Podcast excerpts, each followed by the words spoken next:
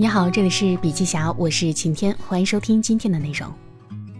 有位读者留言说，我们单位的领导非常固执、独断专横，听不进任何建议，采用所谓的狼性管理模式来管理我们，一点都不理会员工的死活。我觉得工作压力很大，但是我要怎么跟领导沟通呢？这番话是不是也说出了你的心声呢？你是不是经常碰到听不进你话的人，导致沟通无法继续呢？面对那些听不进别人意见的人，我们该如何与之沟通呢？真的存在无法沟通的人吗？其实每个人都想证明自己是对的。我们不妨站在那些无法沟通的人的角度来看看，是什么让他们这么难沟通呢？我偶尔也会被某些人定义为无法沟通的人，所以我想通过现身说法来探讨一下，如何才能跟那些无法沟通的人去沟通呢？拿我们公司发生的一件事情来说，有一个课程因为会场安排冲突，需要换到另一家酒店上课。这个课程分为三个阶段，对于前两个阶段，学员们都非常满意，没有任何人对老师或者课程提出异议。可是，在这次调整了上课地点之后呢，其中一位学员因为新酒店离他家远了一些，便提出抗议，要求全额退款。他的理由很有意思。他说自己并不是因为更换场地而要求退款，而是对我们的课程、老师、工作人员进行了全盘的否定，说课程不好，老师很差，客服态度不好等等。总之，把我们说的一无是处。这位学员从客服、业务经理、总经理一直闹到我这里。本来他对我的评价还不错，可是这一次他为了证明我们是错的，便把我也全盘否定了。因为我没有同意他的无理要求，他就给我贴上了一个无法沟通的标签。从这个例子中，也许你已经看到了，有些人为了证明自己是对的，会用尽一切办法去证明对方是错的。可是你有没有想过，当你否定了别人的所有之后，又如何让他们与你沟通呢？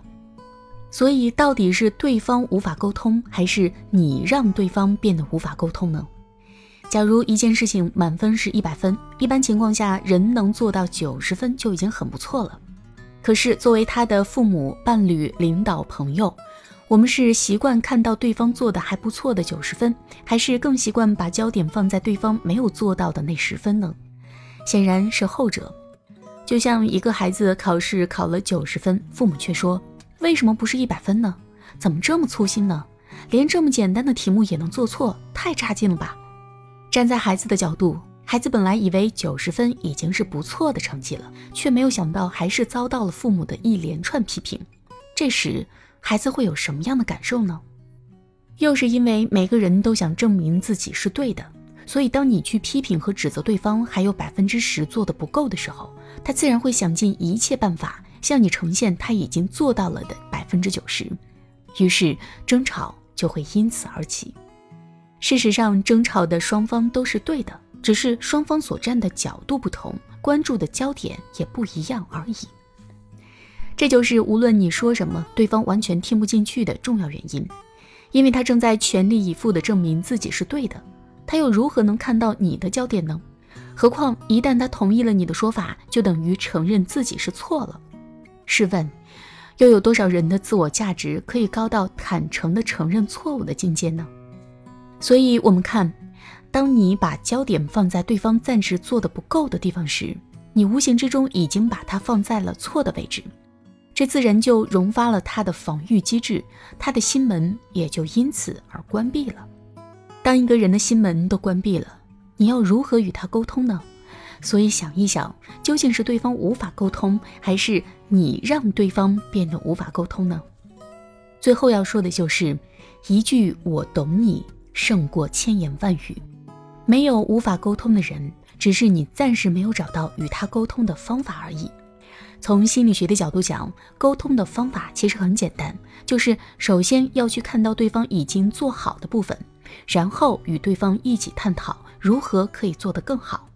先把它放在对的位置，再告诉他你还可以做得更好。如果能与人这样沟通，又有谁不愿意听你的呢？生于大千世界，长在茫茫人海，我们每天都少不了与人沟通。